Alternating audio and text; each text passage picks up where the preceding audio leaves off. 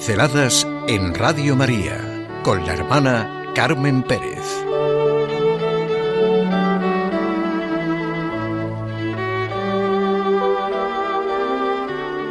Nuestra vida es esperanza.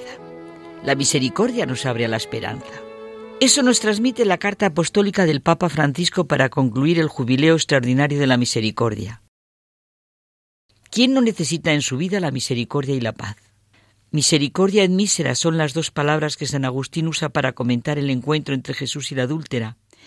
No podía encontrar una expresión más bella y coherente que esta para hacer comprender el misterio del amor de Dios cuando viene al encuentro del pecador.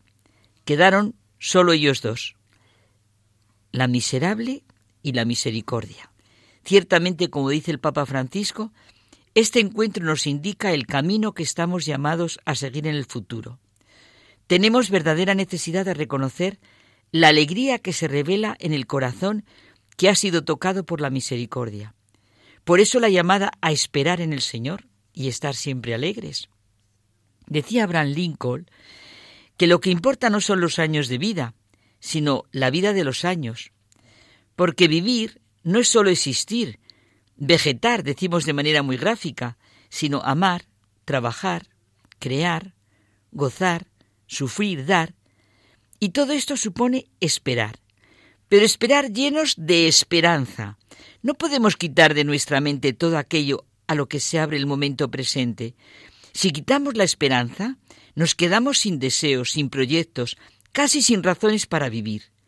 ¿Qué es la vida sin esperanza? Un muro insoportable. En cambio, la persona esperanzada vive una vida abierta, con un horizonte que supera la caducidad de cada momento, pero le da todo el valor a ese momento. Es la esperanza la que da fuerza al presente. La fe cristiana, lo que llamamos la salvación, la redención, no es simplemente un dato de hecho. Se nos ofrece la salvación en el sentido de que se nos ha dado la esperanza, una esperanza fiable, gracias a la cual podemos afrontar nuestro presente. El presente, aunque sea un presente fatigoso, se puede vivir y aceptar si lleva hacia una meta, nos decía Benedicto XVI, con su forma de comunicar desde la experiencia y la cercanía. Creyendo en la misericordia de Dios, es como los hombres de todas las épocas y culturas aprendieron a esperar. ¿Cómo es posible esperar en algo o en alguien sin un Dios que es amor misericordioso? ¿Sobre qué cimiento se apoya la esperanza? Donde esto es ya un hecho patente es en el Antiguo Testamento. El Antiguo Testamento es el tiempo de lo que ha de cumplirse, del camino de espera del Mesías. Esta esperanza se formulaba de acuerdo con las ideas, sensaciones, experiencias y mentalidad de cada individuo y del momento histórico en que vivían. Por la esclavitud padecida, por el continuo peregrinaje del pueblo judío, por su caminar por el desierto, Pensaban sí en la tierra prometida, pero sobre todo en un reino de Dios que sería una potencia, un predominio sobre el mundo. Identificaban el misterio de Dios con su concepto de Él, lo que de una y otra manera nos pasa a nosotros, y olvidamos que Dios es misterio que hemos de reconocer y de ver a través de la revelación, misterio en el que hemos de creer. Nuestro pensamiento y nuestra imaginación en torno al misterio puede entrar en oposición con lo que realmente es el misterio de Dios. Adviento es el tiempo de la esperanza. Es el tiempo en el que resuena toda la espera del Antiguo Testamento. Por eso las figuras del Adviento son Isaías, Juan Bautista, la Virgen en la advocación de la esperanza. Isaías, el profeta conocido por su obra y por la sorprendente proximidad de esta gran figura del siglo VIII antes de Cristo con el Mesías, Juan Bautista, el signo de la irrupción de Dios en su pueblo.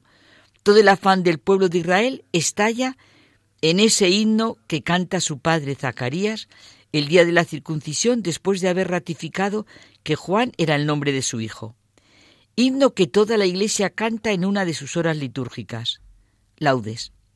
Bendito sea el Señor Dios de Israel, porque ha visitado y redimido a su pueblo. Y María, nuestra Señora de la Esperanza. Ella personifica la esperanza tanto del Antiguo Testamento como la esperanza que se inicia en el Nuevo Testamento. Nuestra Señora de la Esperanza, advocación que en Adviento cobra una luz especial, la Virgen del Parto, la Virgen embarazada. Está en estado de buena esperanza, se dice de la mujer embarazada que espera al Hijo. La esperanza cristiana, la esperanza definitiva, transforma desde dentro la vida y el mundo. Esta esperanza nos dice quiénes somos en realidad y qué debemos hacer para ser verdaderamente personas. Si creemos y vivimos lo que nos transmite la liturgia del Adviento, estaremos convencidos del valor de la vida de cada persona. Claro que nuestra vida se espera. Antes de Cristo, creyendo en Dios, los hombres aprendieron a esperar. Creyendo en Él, se iluminaban los enigmas y misterios de la existencia. Y una vez que Dios se hace hombre y asume toda nuestra realidad, la humanidad espera, y cada uno de nosotros esperamos, que todo lo que se manifestó en Él se cumpla en nosotros.